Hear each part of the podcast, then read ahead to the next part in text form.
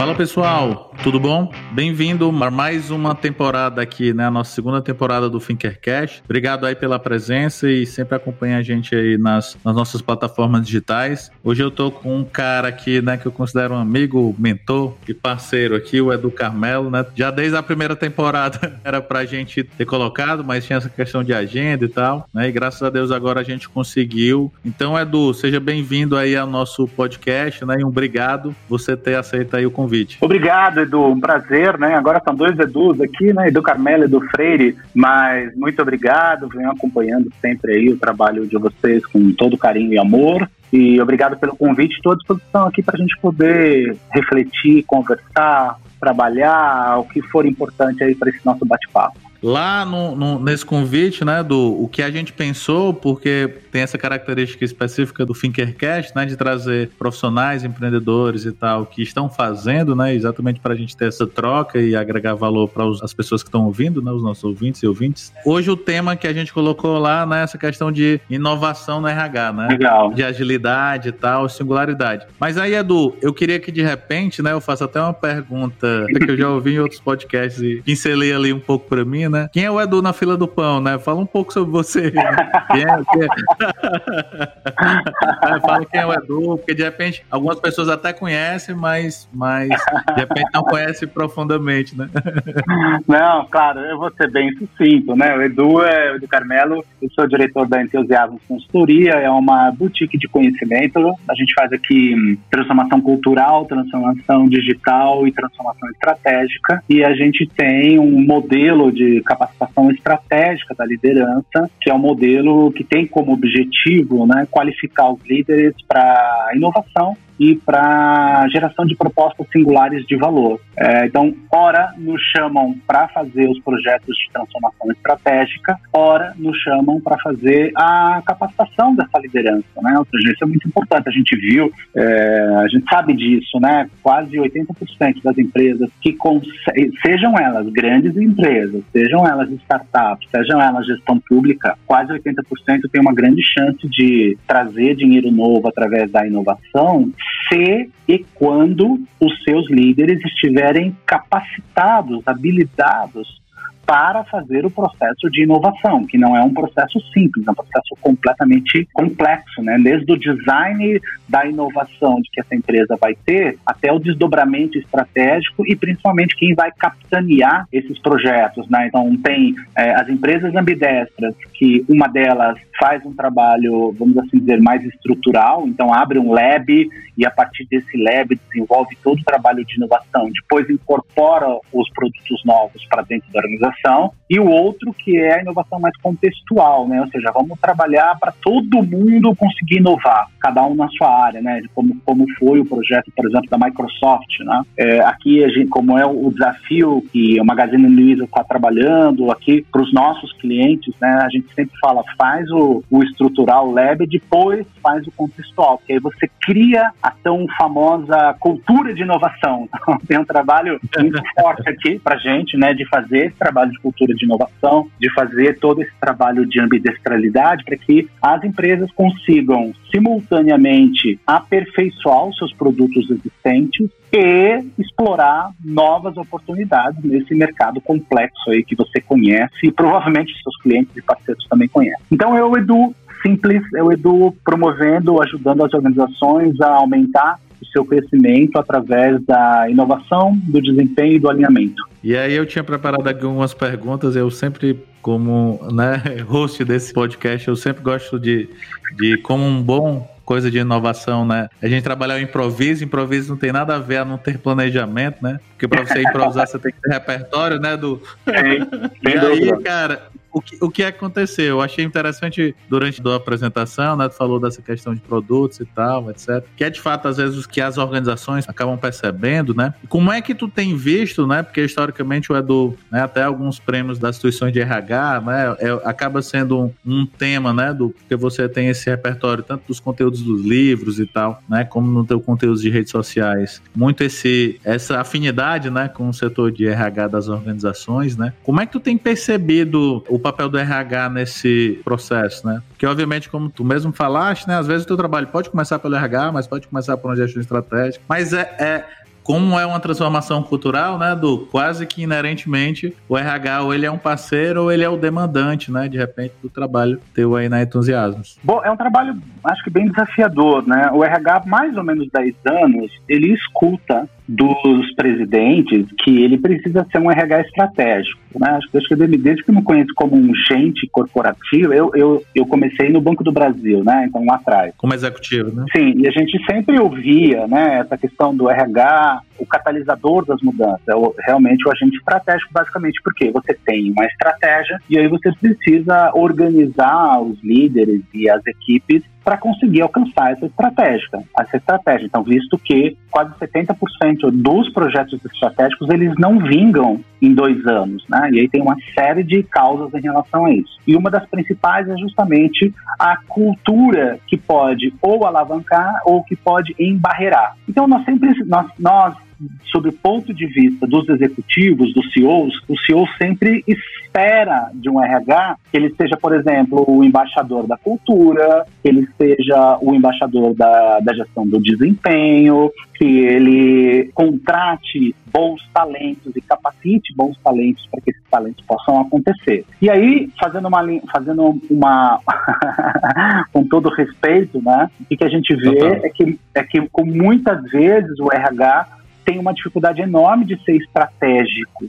Né? Ou seja, ele muitas vezes ele é demandado para fazer mais ações táticas operacionais do que efetivamente estratégicas. Então, todos os fundamentos de RH, que vai desde a seleção, do onboard, que vai é, da capacitação, da avaliação do desempenho, muitas vezes isso são fundamentos. Gestão de benefícios. Benefícios de benefícios. Então, muitas vezes isso é tomado pelo. É, é, é tantas vezes demandado pelo RH que ele deixa de fazer o seu trabalho estratégico. O que eu brinco que é o RH estratégico é aquele que está sentado à direita do Deus Pai Todo-Poderoso, que eu brinco, né?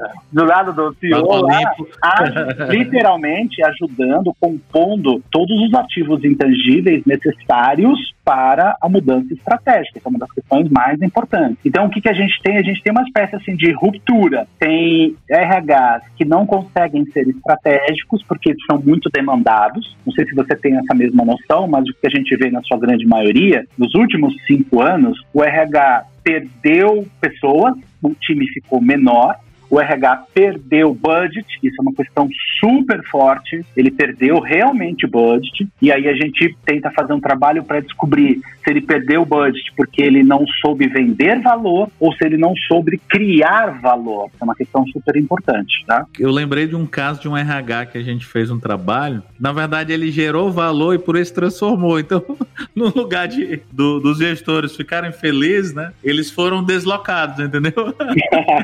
então eles ganharam como assim, ah, você transformou, legal, então vou te tirar do RH, vou te colocar em outra coisa. Não, mas eu queria agora evoluir. Não, mas é, você vê quanto. Então, desculpa quanto... ter, ter te atrapalhado, mas tinha essa, não, mas, essa característica. Não, né? não, é uma excelente contribuição, porque quantos RHs que a gente conhece que são estratégicos e de tão estratégico que eles vão, eles vão para outras áreas mesmo. Eles vão total, total, porque é, é, o que eu falava com essa gestora, né? Depois ela me chamou, ela disse, Edu, a gente tá com esse projeto, é o projeto da minha vida e tal. Era uma, um, um, programa lá junto com 100 pessoas, né? Com os trainees e tal. E depois ela foi promovida. E aí ela uhum. me chamou depois, eu pensei que tinha sido alguma coisa. Ela, não, Edu, cara, eu pensei que eu tava naquela, né? Era um, era um projeto de inovação, então é um projeto que tinha patrocínio da direção, etc e tal, mas naquela perspectiva você tem sempre um receio, né? Você tem que ter aquela coragem de fazer diferente, né? É por isso que inovação não é todo mundo que faz, mas é a possibilidade não. de todo mundo que faz. Quando ela virou essa chave, né, que entregou o resultado, ela, pô, Edu, e agora me tiraram um projeto, né, que eu tinha aquele, né, aquele âmbito, aquele né? Aquela vontade de fazer e, e, e fui para outro lugar, entendeu? Mas eu não queria ir para outro lugar, eu queria ir agora para nova jornada. Então, quando tu, quando tu falaste sobre isso, né? É, o RH às vezes tem essa característica que é o que tu complementaste aí, né? De, de é, repente não. ele virou tão estratégico que, cara, vem atuar aqui em outra área, né? É, o que a gente vê do RH, cada vez que ele é mais estratégico, né? E o que, que é estratégico, sendo bem sincero, assim, dá para você pegar esses pilares, assim. Eu estou sendo muito estratégico quando eu realmente realmente estou conseguindo fazer uma transformação cultural, por exemplo. Tá? Porque Sim. não é fácil fazer uma transformação cultural, visto que, tirando as startups, se bem que as startups, quando crescem, elas pegam, elas pegam os mesmos ranços das grandes, né? Ou seja, quando você cria uma transformação. É um pouco pior, né? Até um pouco pior. Porque não sabe... playbook processo e tal. Exatamente. e aí, quando você vê que um RH está sendo estratégico, o que está acontecendo? Ele realmente está capitaneando a cultura. E não no sentido só das narrativas, mas sim das verdadeiras ações e conhecimentos que vão fazer essa, essa organização realmente se transformar. Né? A gente fala sobre inovação, a gente fala sobre, sobre agilidade, por exemplo, que é uma questão muito forte. Né? Então, assim, uma coisa é o RH que diz, nossa, acredite na transformação, acredite no, na agilidade. A outra coisa é esse RH que capacita e que vai incorporar esse conhecimento ágil para mudar não só os processos, mas para mudar indicadores. Era, era até o que eu ia te perguntar, né? Assim, Edu, o que é que tu percebe aí? Porque talvez tenham duas coisas, né? O que é que tá se falando, chamando o RH ágil, o que é o RH ágil de verdade, né? O que, que a gente vê é que quando você consegue fazer. É, é na, acho que é uma coisa, espero não ser tão filosófico, mas assim, na complexidade, o conhecimento ele precisa precisa ser, ao mesmo tempo, input, processo e produto. Então, o que, que significa isso? Quando você fala assim, o RH, vamos treinar os líderes para ser ágil, não significa que eles só sabem o que é ágil. Eles precisam incorporar o princípio mais do que as, as dinâmicas, né? Mais do que o framework, ele precisa implementar o mindset. E a gente sabe que ele implementou o mindset ágil quando você vê mudança nos indicadores principais da organização. Por exemplo, é, eu sei que eu sou ágil quando no mês passado eu consegui entregar um conjunto de, de produtos para os meus clientes em 20 dias e três meses depois eu estou entregando em 10 dias. Opa, bateu numa entrega, e aí eu vejo que o NPS do cliente aumentou. Opa, o cliente agora quer ficar, quer recomprar, por quê? Porque eu fui literalmente mais ágil. É a mesma coisa quando eu falo, não sei se eu posso falar aqui, mas eu compro o livro, eu compro o meu livro na Amazon. Eu, eu, aconteceu isso aqui ontem, né? Faz dois dias. Tá? Tava escrito lá, é, vai chegar dia 25. Eu falei, tá bom, beleza. Chegou hoje. Assim, você fala assim, rapaz, chegou antes do que eu imaginava. E o que, que acontece? Então, você vê a agilidade no DNA da organização. A gente sabe que na Amazon a obsessão pelo cliente é fantástica, né? Então, o que, que você vê esse RH estratégico é que ele consegue modificar a cultura na qual ele modifica as experiências na, é onde os clientes e os employers, né, é, os funcionários, percebem essa cultura. Daí sim, ó, eu trouxe gente que está fazendo transformação, eu tenho uma cultura que está fazendo uma transformação, e aí aquela questão que, gente, que também você domina, e aí eu tenho um projeto de inovação onde a minha empresa, o funcionário tem 10% da semana para promover alguma inovação. Então, olha que interessante, mais do que as narrativas estratégicas, um RH é estratégico quando ele muda o modus operandi e você impacta indicadores fantásticos que todo mundo percebe, né? Porque as pessoas estão cansadas de narrativas propósito, essas coisas chatas, isso, mas isso. a experiência não, não é congruente com a narrativa. Tá? Então, essa é, o, essa é o poder. Acaba virando falada, né, Du? É, e aí eu, eu sempre falo da cultura. Por que, que eu falo de guardião da cultura? Um verdadeiro RH, ele é guardião da cultura quando ele percebe, por exemplo, quando que um líder, independente desse líder, estiver desalinhado com os valores, ele tem poder para falar: líder, está desalinhado, não faz mais isso. Ah, então, aí quando ele tem esse poder político desse alinhamento, nossa, aí o engajamento sobe, que é todo mundo quer, né? Vamos trazer engajamento, vamos dar autonomia estratégica para as pessoas e vamos ajudar a fazer com que elas sejam donas do negócio e é, gerem o que a gente chama aqui de da congruência estratégica que a organização precisa, que os clientes desejam, que os funcionários querem ver acontecer no ambiente de trabalho. Sensacional, sensacional. Tu foi falando aqui, foi me surgindo alguns casos, né, cara? E aí eu lembrei de um caso, Eduardo, que a gente está num, num, projeto, né, do nosso framework, que é o Project Innovation Lab,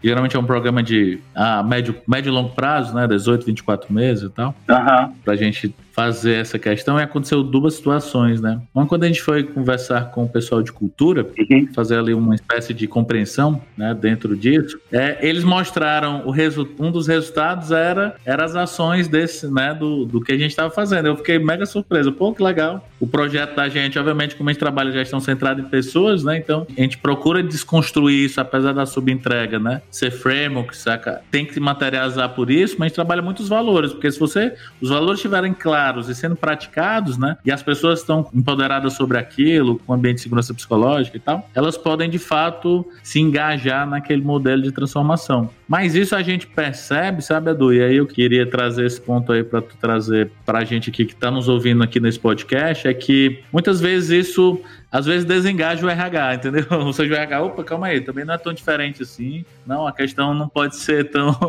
e aí já aconteceu de N coisas, cara. Desde queira ou não queira, acaba acontecendo ações de educação, de aprendizagem, né? E aí, não, mas cadê o, o modelo pedagógico disso? Cara, mas calma aí, a gente trabalha com, a, com aprendizagem de adultos, então o modelo que a gente opera é outro, né? Então acaba tendo esses conflitos. Loucura, né? Uhum. Como é que tu tem visto isso daí, né? Essas questões desses conflitos? Porque para mim sempre são oportunidades, né? Ao mesmo tempo que você pega e vê esses conflitos, né? E obviamente coloca no polo e compreende, né? E tenta chamar as pessoas para o jogo, né? Para mim o trabalho de fazer transformação, né? Ele naturalmente, queira ou não queira, o RH sendo estratégico ou não, né? O RH sendo demandante ou não desse tipo de, de trabalho, né? Ele é parte, né? Ou seja, ele é um stakeholder importante, né? Como é que tu tem visto isso? Eu brinco que nosso trabalho aqui é resolver problemas complexos, né? Então, conflito está sempre dentro, tá sempre dentro. A gente aqui sempre opta por uma figura muito simples, que é o triângulo, né? Um triângulo mostra como é que você consegue trazer consistência para a gestão. Como você diz, né? Na ponta do triângulo, lá em cima, né? O que, que precisa ter? Precisa ter um mapa estratégico, precisa ter traduzido em OKRs, né? Seja se você usa uhum. ou se você usa mapa estratégico, estratégico, né, o OKR, não tem problema, mas ele tem que ter o alinhamento para onde a gente está indo, quais são os objetivos, toda, vamos assim dizer, o desdobramento da estratégia. Esse é um, esse é um trabalho absolutamente incrível que o RH pode ajudar e muitas vezes não ajuda. Então, se você não tiver um bom alinhamento, lá na ponta, aquele jovem que está tentando entregar valor e que está todo apaixonado pela causa, começa a ficar desengajado porque ele está vendo as discrepâncias. O cara fala, ah, faz aqui na pandemia, você tem reunião, faz, faz 10 reuniões por dia, cada departamento faz uma demanda, ele faz um checklist, né? Ele faz o checklist dele e fala assim, agora, o que, que eu faço primeiro? Ninguém sabe, porque nem todo mundo... Como você não tem um bom alinhamento, você tem o que a gente chama de uma disputa de poder entre os departamentos. Então, você tem um dos grandes grandes problemas de afundamento de projetos de inovação, que é feudos, Isso. chiminhos, patotinha, patotinha. Então, Isso. o que está lá na ponta? Lá na ponta tá, lá no topo, né, você tem o mapa estratégico, é uma coisa. A segunda coisa são os princípios traduzidos em código de conduta. Porque muita empresa põe, ah, transparência. Pô, o cara põe transparência, mas esconde uma, uma porrada de, de indicador, ou maquia uma porrada de indicador. Então você tem conflito do mapa. Ou às vezes quer trabalhar orientado a resultado, como tu falou, com maquiar, né? E uma, e uma das perspectivas é você dar liberdade para as pessoas saberem para onde vão chegar, inclusive sugerir isso, né, cara? O que, é que faz sentido é. para gente atingir aqueles resultados, né? E aí, até, então, é, mapa estratégico, né? Estratégia. Segunda questão lá em cima, que tem que estar alinhado, que é, é, os princípios traduzidos em código de conduta. Não me diga que eu tenho que ser mais colaborativo. Me dá as evidências de performance aqui, para que quando gerar os conflitos, né, a, a, a base seja o nosso acordo, nosso acordo ético, ou seja, a estratégia, os OKRs, é, o código de conduta. E a terceira questão que você falou, e eu acho que só você fala, tem pouca gente tem, não, não tem uma tratativa séria, que é o modelo de capacitação. Então, você, a gente, hoje a gente está na andragogia, caminhando para a eutagogia, né? o que significa que eu tenho aprendizado de adultos, mas eu estou caminhando para aprendizagem autodirigida. É, eu defino o que, que eu vou fazer, assim como uma startup. E, e acho que 80% das empresas, se, muitas startups que eu trabalho, ainda estão no modelo pedagógico. O que, que é o modelo pedagógico? É, o RH define o que o cara tem que aprender e o RH define como o cara vai aprender. E é o modelo naturalmente comando e controle, né, do que é confortável. Muitas vezes para quem é o líder e o liderado, né? É, agora eu falei, até, até fiz um post recentemente sobre isso, né? Eu fiz um projeto de uma empresa querida tal. Você vai lá pegar demanda, o cara fala assim: ah, nós vamos treinar 200 líderes em capacitação. Fala, hum, bacana, 200 líderes, todo mundo precisa de capacitação? Ah, é, não, sim, nós definimos que seja capacitação. Ah, eu vou lá, eu vou fazer o diagnóstico e eu digo assim: ok, vocês precisam para performar melhor. Aí eu dou cinco dinâmicas, cinco dimensões, né? Orientação, coordenação, engajamento, capacitação, e tem mais um que eu esqueci agora. Eu dou cinco possibilidades para ele. Qual que vocês precisam mais? Aí pulveriza, né? Porque para cada. Aí está a questão da singularidade, né? Se você respeita a singularidade, o que, que você percebe? Você percebe que o líder A precisa melhorar a orientação estratégica dele. O líder B precisa melhorar a, a, a, a coordenação da equipe. O líder C precisa o acompanhamento. Era o quinto é o acompanhamento, que é, curiosamente, olha que interessante, o C, da nossa pesquisa, os, a segunda desses cinco, a segunda dimensão mais importante para a transformação. Olha que interessante, né? Então, o que, que a gente está dizendo? A gente está dizendo, poxa vida, será que esse o modelo que faz transformação de verdade talvez seja um híbrido entre andragógico e eutagógico, mas pedagógico não é mais funcional, não dá mais, porque não, não faz mais sentido, a gente vive isso, a gente sabe disso. Então, só para finalizar só essa primeira parte, a se você define muito bem e se você faz um bom design de orientação estratégica, princípios e capacitação estratégica, quando começar os conflitos no meio de campo, você não fica brigando entre departamentos, porque o âncora principal é a ponta do triângulo, né? Então, na base estão o quê? Tá os conflitos, porque aí finanças quer fazer de um jeito, marketing quer fazer de outro. Outro dia estou num projeto aqui incrível, genial. Vamos implantar ágil, vamos. Qual é o primeiro, qual é o problema que está acontecendo? É assim, juntou todo mundo de marketing e aí o que acontece é que uma parte está defendendo o Trello, a outra parte está defendendo o Excel e a outra parte está defendendo vou fazer do jeito que eu faço. Aí ele assim, nossa, gente, peraí, peraí, peraí, peraí. Não, não, temos que organizar isso, não dá para fazer desse jeito. Então, quando você tem os conflitos embaixo entre departamentos, quase sempre os conflitos são falta de alinhamento ou disputa de poder. Então, se um CEO tem clareza desses três elementos, ele faz um bom desenho desse triângulo. E aí, a gente, quando vai resolver os, os conflitos, eles são rapidamente resolvidos, porque o CEO, que em tese tem que ser o grande sponsor, ele apoia a inovação, ele apoia o novo. Né? O Clayton Christensen, Christensen fala sempre disso no dilema de inovador, né? Você faz um projeto de inovação, aconteceu a crise, você tira o dinheiro de inovação e põe de novo no caixa a curto prazo. Não, perdeu tudo. Foi uma decisão que acabou com todo o projeto de inovação da empresa. E a gente viu isso na, muito na pandemia, né? Muito. Lá, quase um ano atrás, quando a gente os clientes que de fato, né, a gente conseguiu inclusive deixar mais clareza aqui na FWK para os nossos quem são os nossos tipos de cliente, porque assim, os clientes que estavam numa jornada, o cara disse assim, ó, não, reunião lá no começo da anunciou-se a pandemia ali, né, lockdown, etc. Os caras fizeram questão, os, os heads e tal, ó, cara, vamos continuar esse projeto e, e as experiências do modelo, né, de fazer online, etc, de todo mundo em casa, assim, com todas as suas dificuldades, por exemplo, quando a gente vai fazer um Project Sprint, que é o nosso método de, de co-criação de projetos, quando a gente tá descendo e definindo as estratégias lá e priorizou isso, é, a gente fez, tinha, já tinha feito físico, né, a gente fez um online, as pessoas que fizeram online gostaram mais do online, e elas tinham feito Sim. físico, entendeu? Do que do físico, porque Teve aquela questão da cadência. Geralmente a gente fazia uma cocriação um dia seguidos, né? A gente fez uma tarde, né? Tinha a questão do, da utilização de ferramentas como o Mural, o Mural, né? Que a gente utiliza.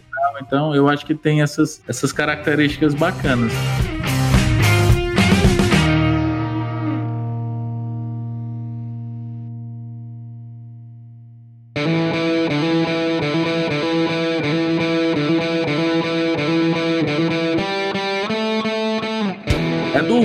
Colocou um ponto ali, né, de, de, de, CEO, né? E aí o que a gente percebe, né, se eu pego uma característica de uma empresa nascente, né, ou de uma empresa que nasce com essa base de escalabilidade, tecnologia como é uma startup, no final do dia o papel do CEO ele é muito gente, né? Porque nas primeiras, né? Nas primeiras, dependendo se o negócio escala muito rápido, as primeiras X pessoas ali, quem de fato tá fazendo a seleção ou ajudando, né? Ou fazendo o último crivo, é de fato o CEO para dar aquela questão de cultura, né? Tem uma coisa que a gente viu em algumas iniciativas, né? Até eles fazendo esse código de cultura já no início, né, cara? Uma, faz o modelo de negócio, faz o código de cultura e tal, isso era um ponto. Quando a gente vai para uma grande corporação, né, o CEO ele tem outro papel. E aí ele, ele passaria a ter um papel, Edu, será se de mais, como tu falaste, mais de apoiador, de entender essa questão, porque o que a gente percebe até numa, né, tanto nas interações com o cliente, como com alunos, né, nas pós-graduações aí que a gente dá e o, mesmo nas formações aí dentro aberto em company, é que fica muito essa característica da ausência de um patrocínio, né? E às vezes dentro do trabalho provocando muitas pessoas nas, nas atividades de mentoria, né, dizendo, cara, mas assim, se tu esperar também condições normais, temperatura e pressão, ter um patrocínio para esse projeto, talvez, de fato, tu nunca vai transformar, entendeu? Eu concordo. Eu acho que a gente, a gente esse, esse trabalho é um trabalho hercúleo, né? Ser um CEO, ainda uhum. mais hoje, né? Hoje eu, eu vejo que um, um CEO, se ele está num, num crescimento muito acelerado, que é muito comum nas startups. Hoje eu estava uhum. conversando com um deles e o cara tinha, sei lá, 15 funcionários, uma expectativa de X milhões, e esse ano ele está com 50 funcionários, mas uma expectativa de literalmente quase é, 40 vezes mais do que ele ganhou ano passado. É um crescimento absurdo, assim. E aí a conversa é sempre assim: olha, o ano passado a gente deu conta, mas assim, sofreu, ninguém passava a bola redonda, eu tinha que assumir é, algumas, alguns papéis que não eram meus, eu tinha que resolver algumas encrencas que não eram minha, e agora vai crescer, eu tenho que manter estratégia e tenho que preparar a liderança para dar conta desse crescimento quase, né, assim, monstruoso que vai ter. Então, o que, que eu vejo, assim, uma vez que ele sacou a visão, né, que acho que liderança é muito de visão, né, assim, é que você fala, pô, eu olhei o mercado, criei um modelo de negócio e deu certo uma coisa que eu queria. É visão, é lindo, né, tipo Steve Jobs, né? É, quando ele está é, é. pequeno, ele, quando ele está pequeno, ele está lá muito nesse trabalho de, de fomentador, ele consegue fazer uma reunião por semana com a equipe. Quando a coisa cresce desaceleradamente, ele precisa ter, então ele precisa desdobrar essas competências dele para sua liderança. Então o que, que a gente vê, pronto, eu fui lá para fora, né? Eu fui pro Vale do Silício, pro Dubai. E, então, e talvez até desapegar, né, Du? É, então, era exatamente o que eu ia te dizer, Du, porque assim, a gente precisa olhar não sobre a ótica do RH ideológico. A gente precisa olhar Nossa. sobre a ótica de um RH design thinker. Eu tenho que olhar a dor não é, eu não posso adivinhar a dor. Eu tenho que olhar para a dor do CEO, por isso eu tenho que sentar com ele. Então, uma coisa é falar assim, CEO, você precisa manter o propósito da empresa, você precisa falar, você. Não, uma coisa é essa. Outra coisa é dizer assim, ele teve a visão, ele conseguiu crescer de forma acelerada, ele dava conta com 15, agora foi para 45, ele tem que capacitar essas questões. E aí vou chegar exatamente onde você falou muito bem. É, a nossa dificuldade no Brasil, quando você vai lá fora, você vê, você vê que é, você tem uma autonomia Hum, eu vou, eu preciso adjetivar. Você tem uma autonomia estratégica, porque quando lá fora as pessoas têm uma cognição melhor, tem, entende melhor o modelo de negócio e já tem um mindset de ownership, já tem um mindset do produto. E eu adicionaria do, além do ownership, né, a própria accountability, né, a própria é, modelo de cara. Então, isso daqui é meu, eu, eu se não der certo eu me, eu respondo por esse resultado, né, e também se der certo eu vou comemorar como um dono né, do Exatamente. negócio. Exatamente. E aqui, o que, que você tem? Com todo respeito a gente, com todo, vou dizer, é só, com todo respeito, você não tem esse nível de maturidade das equipes. Então, quando fala assim, tá, faz o que você quiser aí, ele entende a autonomia como ele quer fazer do jeito dele. Como eu acabei de dizer, quer dizer, autonomia estratégica não é você ser ágil no papel ou com Excel. Sim. Tem que ter Trello, tem que ter Trello, tem que saber Trello, não tem outra, não, ah, não vou usar Trello porque eu não gosto de Trello. Não, não, não. Então, e aí o que você acontece? Ah, eles querem os desafios, mas quando eles não dão conta de fazer os MVPs, os resultados, eles aí assim, eles querem um líder paisão. Aí eles querem um líder servidor. Então a gente tem uma espécie de bipolaridade que a gente precisa resolver. Diz assim, você quer autonomia, nós vamos dá autonomia. Agora, você tem que vir junto a accountability, você tem que trazer junto a missão de dono. Aqui, o, o ano passado, em 2019, a gente mediu quase 60% dos projetos de empreendedorismo que a gente pegou, as equipes não conseguiam entregar um MVP de qualidade. Olha que interessante, assim, né? Falar, ah, vão entregar aqui o dinheiro, aqui o dinheiro, ó, a empresa deu dinheiro. Dinheiro, gente capacitada tecnicamente, então. Aí chegava lá, não entregava no prazo, não entregava na qualidade e dava um jeito de culpar alguém. Aí você fala assim, puxa, gente, aí, de no, aí volta de novo para capacitação. A gente precisa melhorar a qualidade dessa capacitação para que a gente tenha um, uma, um conjunto de talentos que estão na ponta, vamos assim dizer, que eles entendem que eles agora têm o poder, mas é um poder como um, um CEO. Né? Assim, o, o CEO é ter mini mas não no sentido de ser igual a ele, mas no sentido de pensar e agir e ter a responsabilidade pelas entregas, que se perdem, assim, eu, não sei, eu acho que você também sabe disso, né? Assim, sei, então, é exatamente o que eu digo. Tu tá falando, parece que tu tá falando para mim, né? Porque uma, uma característica como a gente que é boutique, né? Os times de núcleo são a gente que tá criando um modelo aí com, com um alliance aí ao redor da, da FWK como ecossistema, né? Mas o time núcleo é menor. A gente tem uma característica muito natural de, de cara, de dar responsabilidade da missão, né? E, e eu lembrei de, de um feedback de um, de um consultor da gente que é o Davi, né? E aí ele fala exatamente quando a gente tá nas reuniões de, de time, né? Que a gente tem reunião semanal de highlights de time e de OKR, né? E aí ele disse, cara, como é que o Edu resolveria isso daqui, entendeu? Mas não é o Edu, ele não tá copiando o Edu, né? Ele, é, ele, ele como singular, né? Ele é o Davi. Mas assim, como é que o Edu, na visão dele, ele tomaria essa decisão? Tem um camarada na, que é o David Keller, né? Que é fundador lá da IDEO e da Day School. Ele falou uma frase que eu tenho usado muito na pandemia, né? E pro meu time, clientes e tal. Ele disse para você reconhecer da perspectiva de um acerto e um erro é da mesma forma. Né? Então, cara, se você errou, principalmente quem está em projeto de inovação, né? não no projeto operacional, mas ele expuna a inatividade. né? Então, nessa perspectiva, no exemplo que eu estava tomando, não é, não é você criar, às vezes, não é o mini edus, né? Você pode até tentar criar isso, mas o mini edus singularizado, né? Porque vai ter o, o, José, a Maria, etc., eles não vão ser é, replicações minhas, né? E aí me remeteu a. A gente está começando a operação, né? Na verdade, já começou em Portugal e no Vale, né? E no ano uhum. 2019 a gente teve uma ação lá, né? Um cliente lá, um projeto lá em, em, em Lisboa, Edu. E aí o vice-presidente chegou para mim, né? Quando a gente foi encerrar lá um evento e tal, para 20 países que eles atuam. E aí ele disse: ele veio de, de uma grande consultoria, uma das grandes consultorias estratégicas, né?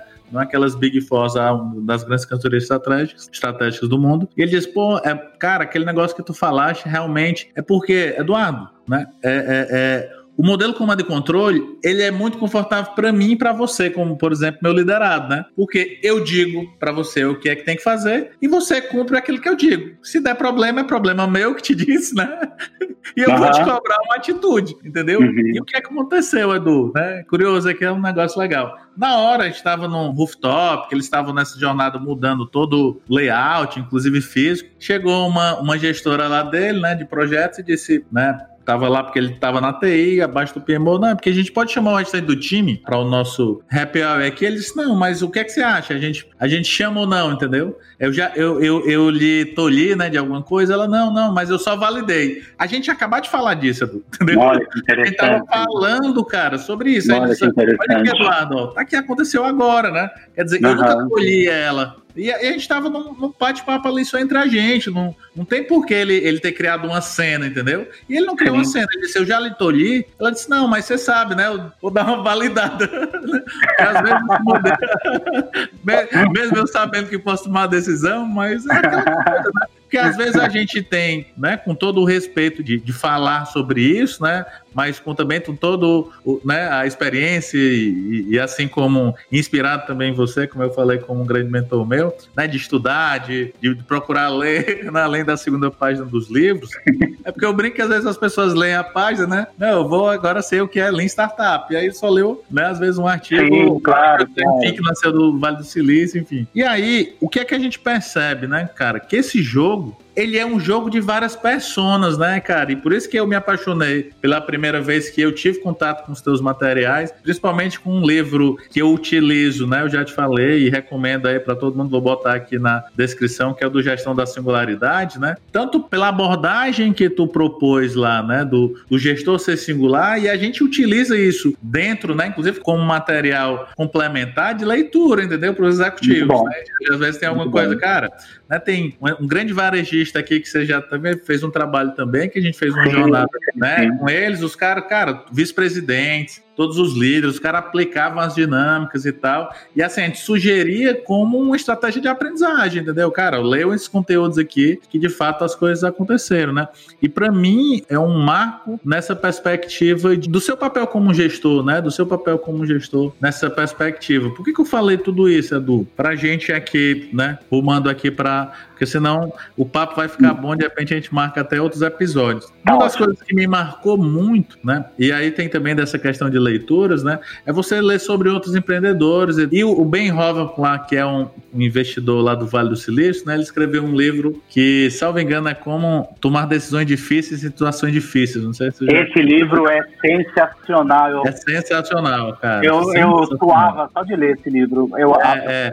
Ele é o meu livro de cabeceira, né? Para mim também também. E era o livro que eu estava lendo naquele momento de pandemia. E a cara, aquele livro ele me deu assim muita é, inspiração prática, né? Para às vezes eu tive que tomar algumas decisões, tirar uns benefícios. A gente ia fazer revisão de salário do pessoal interno. Tô falando agora, né? Falando da cozinha, falar dos outros, né? Vamos falar das, uhum. das cozinhas. E aquilo deu muito conforto. E quando a gente nessas situações difíceis, né, do é que a gente vê essas conexões de verdade. Então, o time se conectou melhor quando a gente estava no momento de pandemia. Olha como é interessante, entendeu? Muito. Por que, muito. Por que, que, eu, tô, por que, que eu tô te falando isso? Tu tem percebido isso, né? Porque assim, eu vejo a galera às vezes discutindo muito o pós-pandemia, é, o modelo é híbrido, o modelo é, é, home office, agora tudo é home office, agora não, não dá para trabalhar. Uhum. Como é que tu tem percebido aí, Edu, né? É, só para dar um contexto para quem estiver ouvindo, né? A gente está gravando no início de 2021. Então, uhum. eu queria te pedir aí, Edu, de repente, o, o que é que tu viu nesse, né, nesse momento ali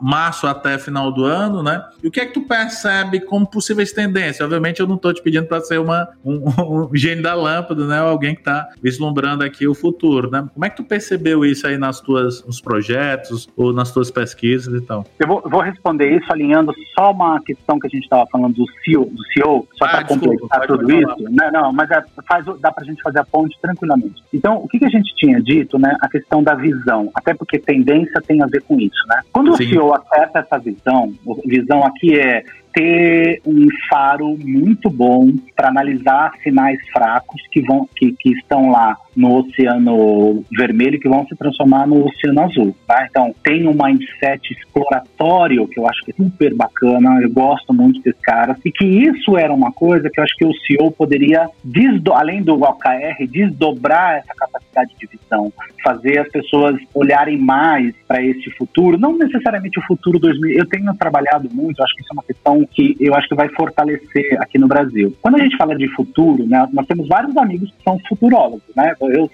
nosso métier tem vários deles. Então, assim, ou o cara vai para 2050, né? Ou o cara vai falar o que está acontecendo lá em Marte, ou uma coisa totalmente louca da inteligência artificial, né? ou o cara vai para uma história que não faz conexão com a realidade da startup. Então, assim, são duas que, que, nossa, enche, todo mundo fica ligado, mas assim, pô, por que, que em vez de falar de, de inovação de 1950, por que, que não pega os seus moleques aí que estão na ponta e faz os moleques aprender sobre as verdadeiras necessidades dos seus clientes hoje e faz uma matriz para daqui a dois anos? Esse é um futuro importante, essa é uma visão importante. Por que, que esse moleque que está lá, na, moleque, desculpa a palavra, né? Esse profissional que está na ponta, moleque é carinhoso, mas essa, esse profissional que está na ponta, que está cheio de, de experiência lá com o cliente, está vendo todas as possibilidades, porque você não dá espaço para esse cara trazer ideia, ou mesmo trazer os problemas. Isso é uma questão super importante. Então, quando a gente fala dessa habilidade futuro, não é necessariamente o que vai acontecer em Marte, mas é o que vai acontecer no segmento deles. Eu pego aqui uma grande parte de startups, que às vezes gente, são todos descolados, mas estão perdendo lá, tem um churn de 30% dos seus clientes. Por quê? Porque não entrega a qualidade ou não tem nenhum produto de inovação a curto prazo. E são todos conversando nos fóruns de inovação. Às vezes tem um discurso legal, né? Tem um, corpo legal dessa é... perspectiva do negócio, mas não tem quando você desce ali, né? Então, para CEO, acho que tem uma a questão magnífica da visão. É, a segunda questão é de fomentar mesmo a inovação e agilidade. Acho que essa palavra é importante. Na, lembra, eu vou usar esse modelo que é bastante comum no Brasil. Em 2020, eu tinha 15 e faturava tanto. Em 2021, eu vou para 40 e vou faturar 10 vezes. Não é uma coisa fácil. Você fica alegre no primeiro segundo, no segundo você fica apreensivo, porque você vai ter que dar conta dessa, desse crescimento. Então, conseguiu a visão, conseguiu um produto inovador, conseguiu um modelo de negócio legal,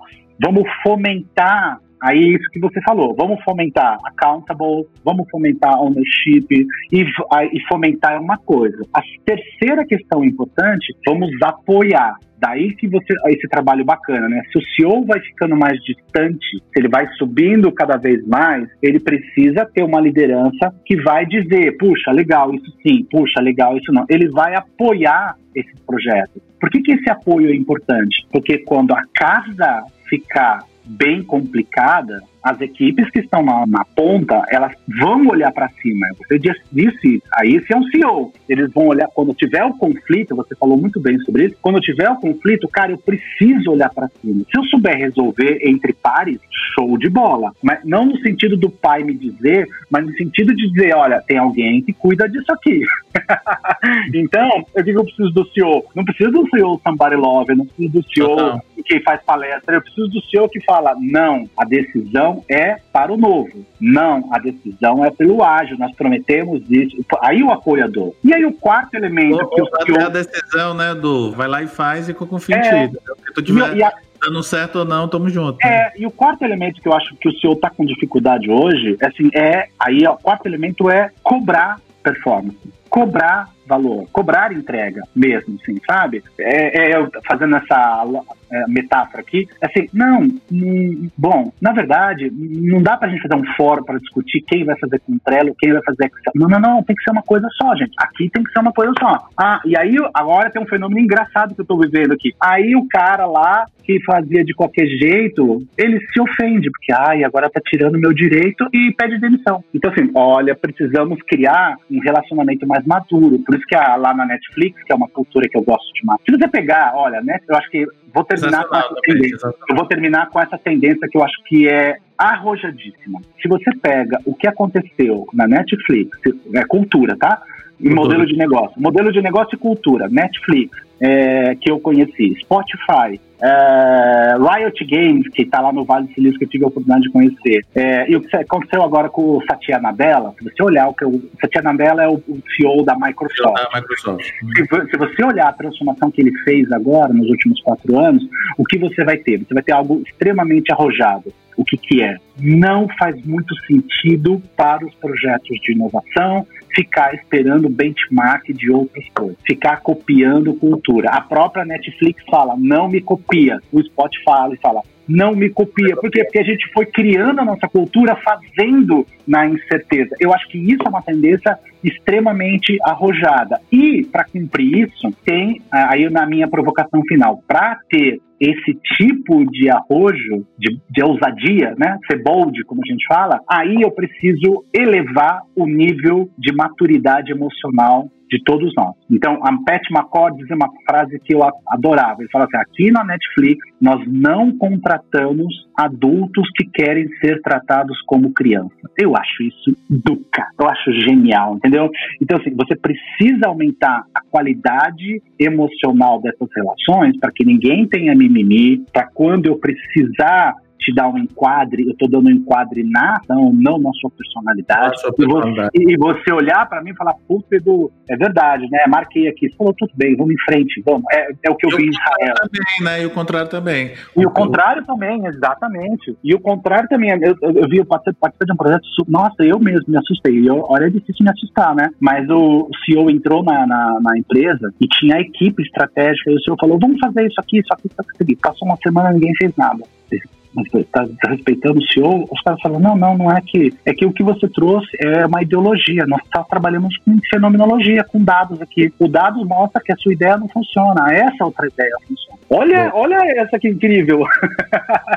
Você vai ver, uau, o cara é orientado a dados mesmo. Ok, então eu vou aprender isso, né? Eu não vou falar, nossa, eu dei a ideia e o cara falou que não, não é que tá errado, é que não funciona, é outro nível, sabe? Então eu acho que quando você entra nesse modelo de desbravador, né, onde você está construindo a sua cultura a partir do seu modelo de negócio, você precisa ter gente com um alto nível de racionalidade, de maturidade, de ética, é uma palavra acho que tão importante no, no futuro, sabe? Ter, ter, ter ética para a gente pensar como design e descobrir, e não ter os nossos, nossos viés de confirmação, mas uhum. ter uh, o amor pela ciência, o amor pela, pelo cliente, o amor pela fenomenologia. Eu acho que é aí que a gente consegue ter um crescimento sustentável. E a gente trazer de fato uma compreensão, né, do compreensão. Tu, tu colocou isso, uma vez eu fiz um post aí sobre essa questão da empatia e obviamente para a depender também do nível de entendimento, até do nível de consciência, né, da, daquela pessoa. E comunicação muitas vezes diz mais, né, sobre, por isso que é, é difícil, né, diz mais sobre você do que sobre quem está comunicando, né. Então, de repente, por exemplo, o Edu, aqui vocês não vão estar tá vendo, mas, por exemplo, eu estou gravando com um boné, de repente o Edu tá de blazer. E aí, assim, o meu julgamento pro, do Edu e do Edu para mim, né, diz mais um mais do que o outro, que é efetivamente o que a gente tá, né? De repente eu posso estar, tá, posso ser uma, uma persona, né, Edu? Muito mais sério e pragmático, mas estou de boné e você tá de blazer, etc. Ser muito mais contraído, entendeu? Uma coisa que tenho trabalhado nos clientes nesse momento de pandemia internamente no na, na FWK, viu, Edu? A gente acabar com um milindre, né, cara? Você tem alguma coisa, sim, né? Sim. Você tem alguma coisa com, com relação a, sei lá, eu utilizar o boné, só como exemplo aqui, bem didático, né, para os nossos ouvintes. Então, de repente, você dizer, pô, Edu, cara, eu acho deselegante você usar boné, porque, enfim, o Edu é um cara conhecido, um mega palestrante. Cara, penteia os cabelos, faz, obviamente eu tenho poucos, né, mas enfim, né? Faz alguma coisa, mas é muito mais sincero, né? O que eu, a gente tem um, tem um consultor que é o Edson lá, que ele fez uma formação de CNV e tal. E CNV talvez eu, foi uma tradução para mim um pouco errada, né? Porque CNV não é comunicação não violenta, as pessoas pensam que é assim, ô Edu, meu amigo, vem cá, cara. Por favor, venha me dar uma, né, um momento aqui pra gente gravar um podcast. Talvez seja muito mais assim, Edu, cara, eu tô nessa jornada, tem como a gente fazer isso daqui? É muito mais direto, pum, pum e acabou-se. Né? É muito mais você expressar aquilo do que você necessariamente vincular a ser violento ou coisa do tipo, né? É, eu acho, sabe, Edu, eu acho que você vai entender e muitas pessoas que estão ouvindo a gente vão entender. Nosso trabalho, né, ele tem uma riqueza enorme que é poder se conectar por projeto com vários clientes de vários níveis, de várias regiões, de várias regiões do Brasil, de várias regiões do mundo, né? Uhum. Você foi para Portugal, você está fazendo todo esse trabalho de internacionalização e quando você tem uma jornada rica como essa de encontrar seres extremamente diferentes, variados, singulares, depois de um tempo você descarta tudo que é forma para focar na essência. E aí, não importa, como designer, eu reconheço que a essência do design, do, do compreensivo, do cara que quer trabalhar, está num idoso de 60, está num moleque de 22, está numa menina, está num gay, está num negro. Então você vai reconhecendo pela essência, não pela, pela máscara, não pelas características. Isso é difícil porque o RH ainda Sim. gosta de fazer essa dicotomia. Mas quando você trabalha na diversidade, o que está acontecendo é que você, é, você tem outro padrão de critério, que não é a característica identitária, é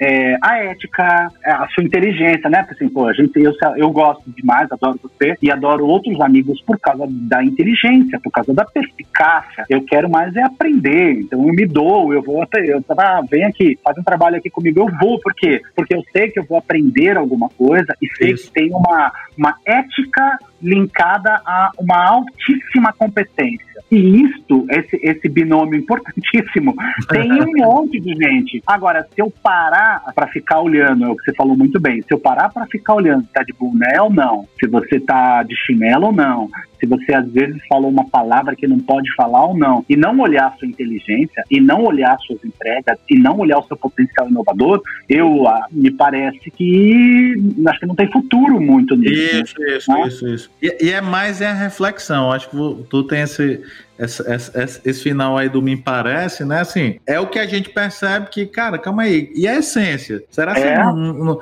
tem, não tem nada, não tem nada que, que, que de fato aquilo aconteça, né? Etc. Entendeu? Boa.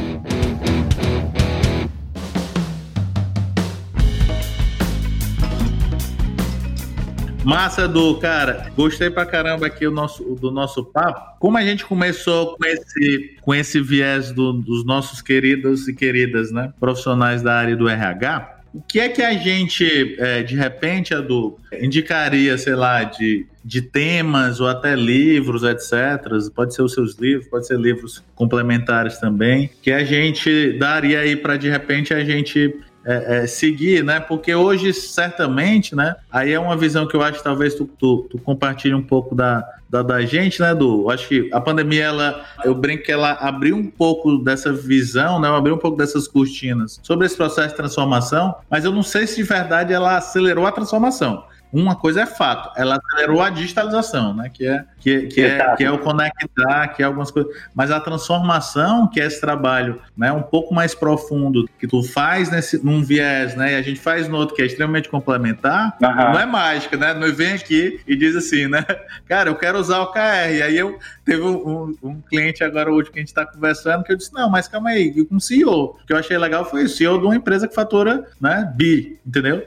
E aí eu disse, uhum. eu olhei para ele e disse, mas será que você precisa de OKR? E ele, cara, gostei, porque você foi sincero. Eu disse, mas eu tô, eu tô querendo construir uma relação contigo de um projeto, de outros projetos, mas que, que podem vir outras coisas, entendeu? Então, isso, o nosso uhum. propósito está muito claro, cara. A gente quer transformar as coisas, a gente quer, a gente quer olhar para trás e olhar para o lado e, cara, e ter orgulho daquele projeto que a gente fez. Por exemplo, teve cliente da gente que doou, de, doou no meio da pandemia mais de 70 é, é, é, é, respiradores aí, entendeu? No Brasil e tal. Então, isso para mim eu tenho orgulho pra caramba, porque, cara, a gente tá fazendo um trabalho nesse cliente que, obviamente, não é direto, né? Mas é coisas que se engajam. Você se engaja por isso, né, Duplo? Quando você tira todas essas máscaras, o que é que tá acontecendo ali por trás das, por trás das cortinas, né? Mas voltando aqui para a minha questão, o que, é que a gente poderia dar aí, né, com base nessa, nessa tua experiência, possibilidades de, de, de caminhos, né, para ele, obviamente, é, é, é, descobrir essa própria jornada, né? Então, eu,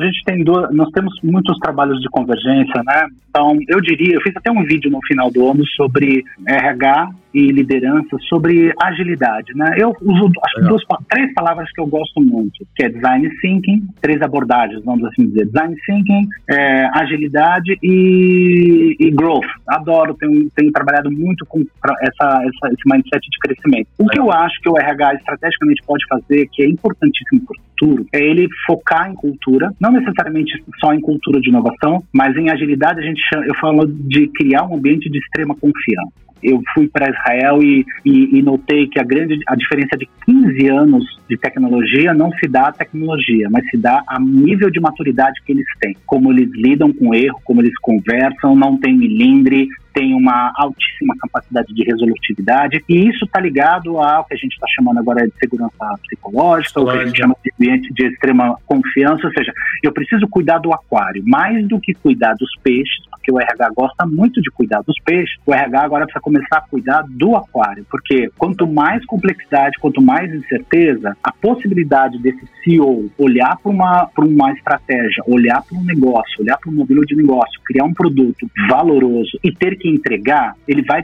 depender de uma cultura que absorva isso uma cultura resiliente que saiba absorver o novo e, e, fazer com que este novo produto, serviço, projeto, modelo de negócio é, seja rapidamente desenvolvido, né? Então você tem descoberta de cliente, você desenvolvimento de produto. Então quanto mais complexidade, mais essa sintonia fina e mais as necessidades do RH cuidar desse aquário para que esse aquário consiga fazer com que os seus peixes inteligentes possam manifestar a sua inteligência. Como já dizia o Steve Jobs, né? Não faz nenhum sentido você convidar, buscar gente inteligente aqui é, e que eles têm que ficar presos às burocracias, eles não podem dizer o que você tem que fazer, como você mostrou. Então, eu acho que essa é uma das questões mais estratégias: cuidar da cultura, cuidar da agilidade e dar poder de fluência para os talentos, porque os bons talentos não aguentam mais burocracia, não aguentam mais melindre, não aguentam mais. Eu não tenho mais saco, eu não sei como você é, Edu, mas assim, eu já assim, perde muito tempo, a gente perde muito tempo com desperdício, com disputa de poder, enquanto o cliente lá está esperando a gente, né? Está sendo conivente com as nossas burrices, tá? Então, eu acho que se, ele, se, ele, se o RH fizer esse trabalho estratégico de cuidar da cultura, de dar inovação, de dar celeridade, de dar capacidade de crescimento, eu acho que ele está fazendo um trabalho de excelência. Sensacional, né? O que engraçado tu fez a pergunta aí, né? Nesses momentos pandêmicos, eu tive algumas ações que em clientes, né? Em clientes que já tinham, a gente já estava numa jornada no físico e vídeo e, e os meninos gostam muito de, de dizer que eu sou o Capitão Nascimento, né? Mas o Capitão Nascimento é empático, né? Mas na verdade é porque muito da questão do direto, né? Do claro, do, do direto ao ponto. Pragmático, é, cara, o que está discutindo? É, a gente a gente está discutindo o modelo e está discutindo para fazer, entendeu? Uhum. Teve situações, né, Du? Então tu me fez uma pergunta, foi profunda aqui, foi simples e profunda, como só você consegue fazer. E, e teve situações, né, compartilhando aqui para nesse nosso encerramento de ciclo aqui, né, desse episódio fantástico, que, cara, em situações anteriores, né, com físico e tal, eu tinha tomado outro tipo de atitude, sabe? E aquele momento ali, daqueles 10 segundos, que talvez é a maturidade, foi um ponto que tu bateu aqui muito, né? Da maturidade profissional e pessoal, etc. Que eu disse, cara, calma aí, deixa eu refletir sobre isso, né? Mas que isso me trouxe num processo de melhoria, né? Um processo de melhoria ali, né, contínuo, né, de ser iterativo e incremental, de, de a gente voltar para uma segunda ação, que era uma ação de aprendizagem, que aí, cara, eu até brinquei com, os alunos depois, cara, agora eu tô no modo cap, Capitão Nascimento Plus, entendeu? Então, a gente adapta tudo que vocês queriam, tudo que tem sentido ou não, mas, cara, nós não vamos parar, entendeu? E o resultado, né, pessoal, que está nos ouvindo aqui, Edu, né, foi sensacional para mim, porque, cara, deu um trabalho danado, né? Mas eu compreendi que para aquele, para aquele nicho, para aquelas pessoas, faria sentido esse tipo de singularidade, né? De, de olhar, de olhar, por exemplo, dar um reforço mais teórico sobre uma ação, né? E não mais prático.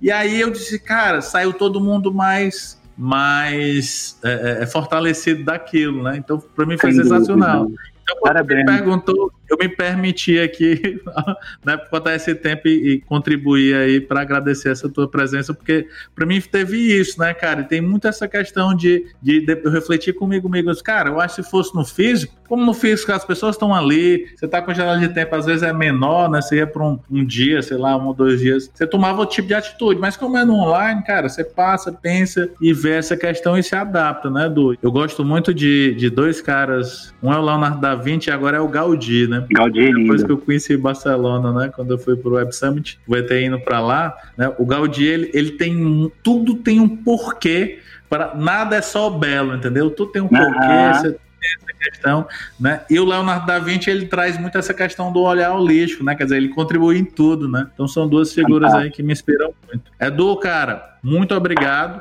Eu vou fazer o seguinte, botar aqui nesse episódio, pessoal, o link é aqui das redes sociais do Edu, contato, se ele me permitir aqui, certo? Se vocês quiserem entrar em contato com ele. Claro, permite sim. Cara, gratidão aí pelo seu, seu tempo. Para mim foi fantástico. Espero que para todo mundo tenha sido fantástico. Né? Muito obrigado. Eu acho que de repente vão ter outros episódios aí que eu acho que cabe, né? Que as pessoas vão contribuir. Eu acho que a gente tem muito para colocar. Né? Obrigado, obrigado meus amigos que nos ouviram. Obrigado Edu, parabéns pelo seu trabalho, parabéns pela sua evolução, projeto. Como você, já sabe, pode contar sempre comigo. E essa iniciativa é uma iniciativa importante, né? Porque a gente precisa criar essas comunidades de aprendizagem, a gente precisa criar um ecossistema mais maduro, cognitivamente falando, com ferramentas, com modelos, princípios, porque se a gente cresce juntos, mesmo que pareça até concorrente, mas se a gente cresce juntos, o benefício disso não vai só para a gente, vai para os nossos filhos, né? vai para os filhos de consultorias e projetos, que eu acho que o importante no futuro é manter a qualidade desses projetos, né? eu acho que isso é uma questão mais importante. Então, parabéns pelo trabalho, parabéns pela equipe, pode contar sempre comigo aí, estou à disposição. Obrigadão. Obrigado, pessoal, que ficaram com a gente até o final, né? E até mais, até o próximo episódio. Um abraço. Um abraço.